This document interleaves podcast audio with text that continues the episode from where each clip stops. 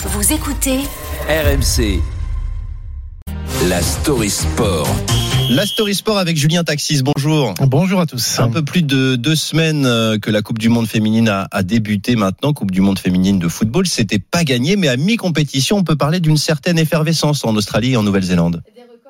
Des records ont même déjà été battus en termes d'affluence dans les stades à l'issue de la phase de poule. Oui, et c'est la FIFA qui l'assure. Cette Coupe du Monde féminine, la neuvième de l'histoire, a déjà rassemblé plus de spectateurs dans les stades que lors de la précédente édition. Alors, petite subtilité tout de même, il y a plus d'équipes cette année. Un mondial à 32 équipes contre 24 en France il y a 4 ans. Il y a donc euh, plus de matchs, mais l'on dénombre plus d'un million de spectateurs depuis le début de la compétition. Moyenne de 25 000 personnes par rencontre avec plusieurs matchs à guichet fermé. C'est un succès, on peut le dire, plutôt inattendu dans cette partie du globe, l'Océanie qui n'est pas une terre de football à l'origine. Écoutez ces supporters australiens qu'Anthony Reich a rencontrés hier à Adélaïde. Jusque-là, c'est super. C'est la première fois que j'assiste à du football féminin. Le niveau est élevé. C'est très divertissant à regarder. Les médias en parlent de plus en plus. Le football devient plus important que ce qu'il n'était. De plus en plus de gens s'y intéressent et c'est super d'avoir la Coupe du Monde ici en Australie. Un engouement qui est également perceptible pour nos Françaises sur place, les joueuses d'Hervé Renard qui sont qualifiées pour les huitièmes de finale. Ce sera mardi prochain euh, face au Maroc. Jusque-là, les Bleus ont ressenti cette ambiance, cet engouement dans les stades.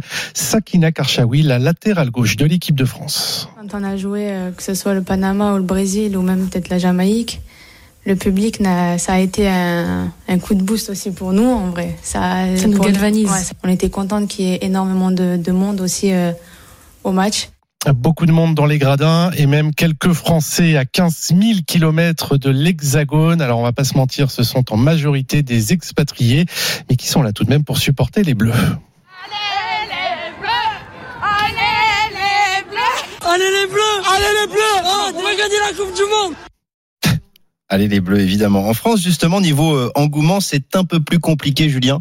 La faute en partie, évidemment, au décalage horaire avec l'Australie et la Nouvelle-Zélande. Oui, oui, forcément, avec des matchs à la mi-journée, midi, 13h, en pleine vacances, la programmation ne joue pas en faveur des Bleus, même si niveau audience, euh, cela reste plutôt satisfaisant. Selon Médiamétrie, l'équipe de France a rassemblé en moyenne environ 4 millions de téléspectateurs sur la phase de poule, avec un pic à 4,3 millions pour France-Brésil. C'est moins, beaucoup moins qu'en 2019, mais les matchs se déroulaient à l'époque en prime time, là où pour l'instant, euh, cette Coupe du Monde ne fait pas vraiment recette. C'est dans les bars où il y a très peu de regroupement et d'affluence, pas de fan zone non plus déployée pour le moment par les mairies.